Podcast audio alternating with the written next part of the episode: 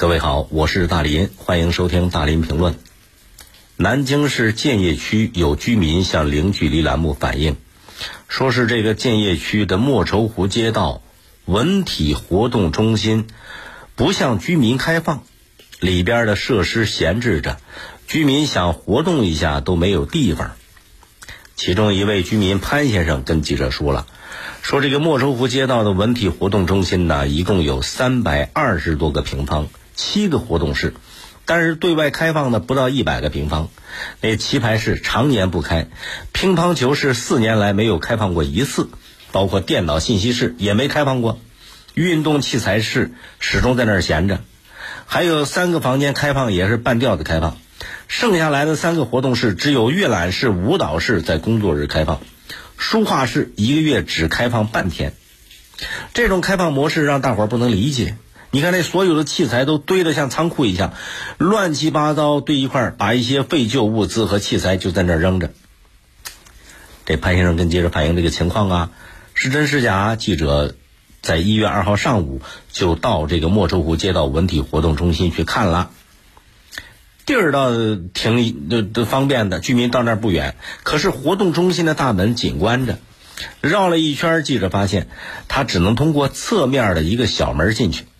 每个活动室的门上都贴着牌子，周一到周五全天开放，牌子在那儿放着。可是转了一圈，情况就像居民说的那样，只有阅览室和舞蹈室开放。阅览室里边的报纸乱七八糟。现场一位居民说了：“以前这儿还有一名志愿者，现在志愿者也给解雇了。那么大的一个文体活动中心，为什么没有正常向居民开放呢？”街道文体活动中心的一个负责人这样跟记者说：“说这个文体活动中心是他们街道内部的，属于街道的员工福利，不对居民开放。”那居民要想锻炼、想活动怎么办呢？哎，他这个大伙儿可以到社区去，每个社区都配备了乒乓球桌子，啊，活动室都有，每个社区都有。那记者就去一些社区做了走访，发现各个社区的活动中心功能不齐全，所以居民就不能理解，街道文体活动中心为什么变成了员工的内部福利，只对内开放。不向群众敞开。事实上，文体活动中心只对内部开放，它不是普遍的做法。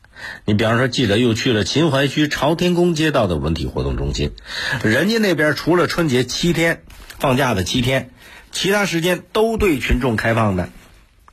啊，这报道挺有意思。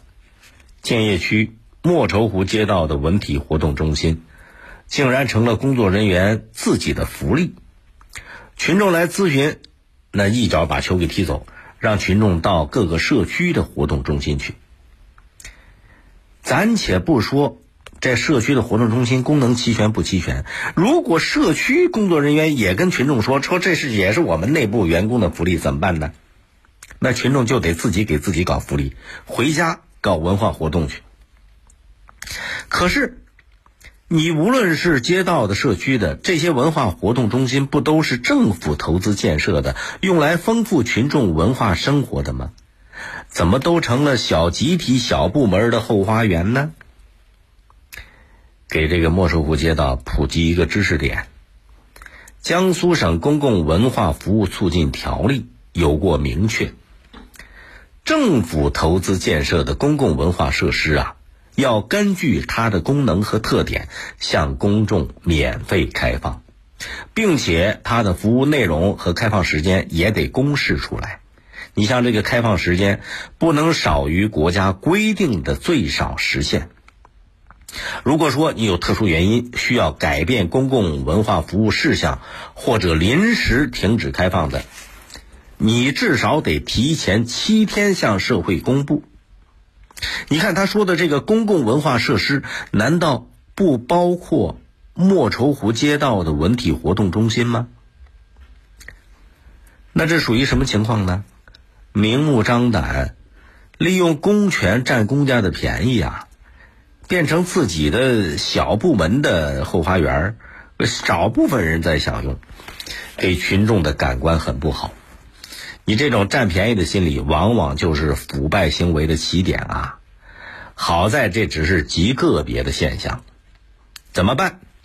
江苏省公共文化服务促进条例有惩处的条文，未履行公共文化服务保障职责的，由上级人民政府责令限期改正，然后。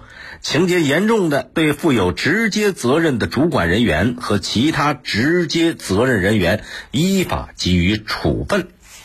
上级人民政府莫愁湖街道的上级部门是哪儿呢？显然是建邺区政府。您可以微博、微信搜索“我是大林”来进行沟通交流啊。